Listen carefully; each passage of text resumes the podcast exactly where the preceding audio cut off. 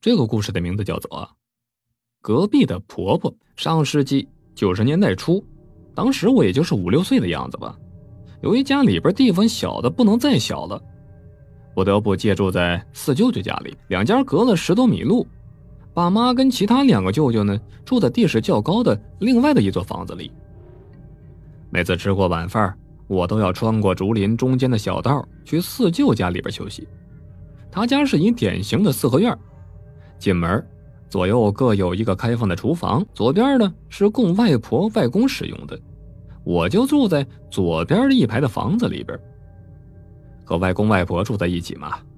我睡的房间正对着屋中间的小院子，厕所是和猪圈相通的，位于厨房和卧室的之间。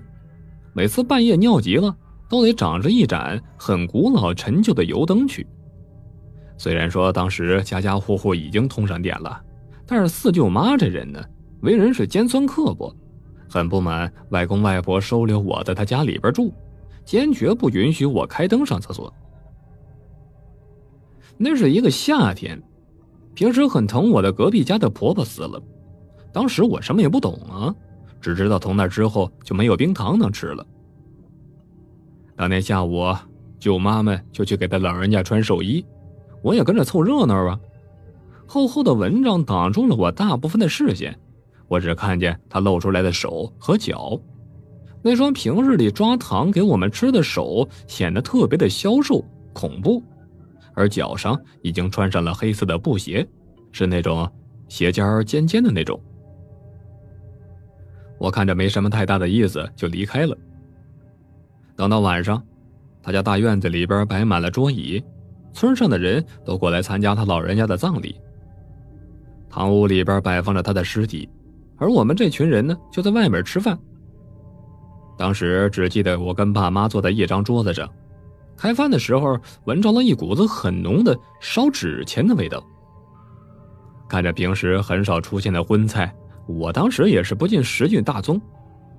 但是这饭局开始不久啊，我才吃了没几口，就感觉到这菜很苦。然后紧接着就开始肚子疼。身边的叔叔婶子们都特别迷信，怀疑啊那是那个婆婆在整我呢。得了，这饭也吃不下去了，急匆匆的回家。由于大家伙都出去吃饭了，这家里边黑乎乎的，我点亮油灯就准备睡觉。反正当时也不知道什么原因嘛，心里边怪怪的，有点害怕，所以我就没把这灯给吹掉。等到了深夜，所有人都回来了，才熄了灯，而我没过多久也睡着了。等睡到半夜时分，突然尿急，划了根火柴，点亮了油灯，就赶紧去厕所。忽明忽暗的灯光，在这夜里边看起来特别恐怖。好不容易来到厕所，看着那个洞口，就好像要吃人似的。我一咬牙蹲了下去，刚刚蹲下来，呼的一下，这灯就灭了。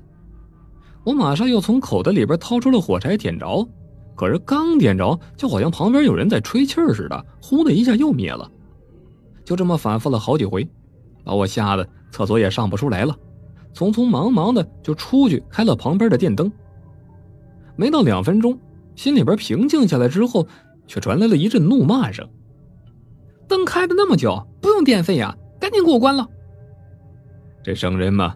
当然是堪比王熙凤的舅妈了。我甚至怀疑她睡觉的时候是睁着眼睛的，她一直在看着我，是不是用他们家的电点灯了？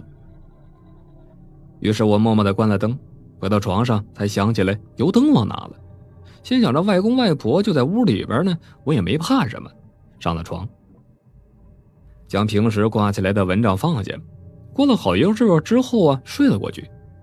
也不知道睡了多长时间，似睡非睡之间，我看着院子里边的灯亮了，就那么飘下来了一个身影，紧接着吓得我想叫叫不出来，就跟鬼压床似的。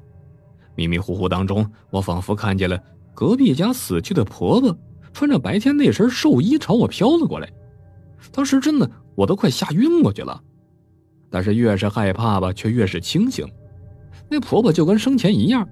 竟然笑着弯下了腰，摸了摸我的头，然后跟我说什么：“他要走了，以后让我自己照顾好自己。”听到他这话，我算是明白了，他这是向我告别来了，心里想着你赶紧走吧。或许是天快亮了，他看了我一会儿之后就飘走了，而我一下就晕了过去。等第二天白天醒过来，赶紧去告诉爸妈、外公外婆这事儿。外婆不放心我一个人睡了，就跟我睡了一段时间。后来嘛，我就再也没遇到这样的事情。而外公后来也告诉我说呀，那婆婆没有恶意，她吹灭我的灯呢，可能就是想跟我说说话，却没成想把我给吓着了。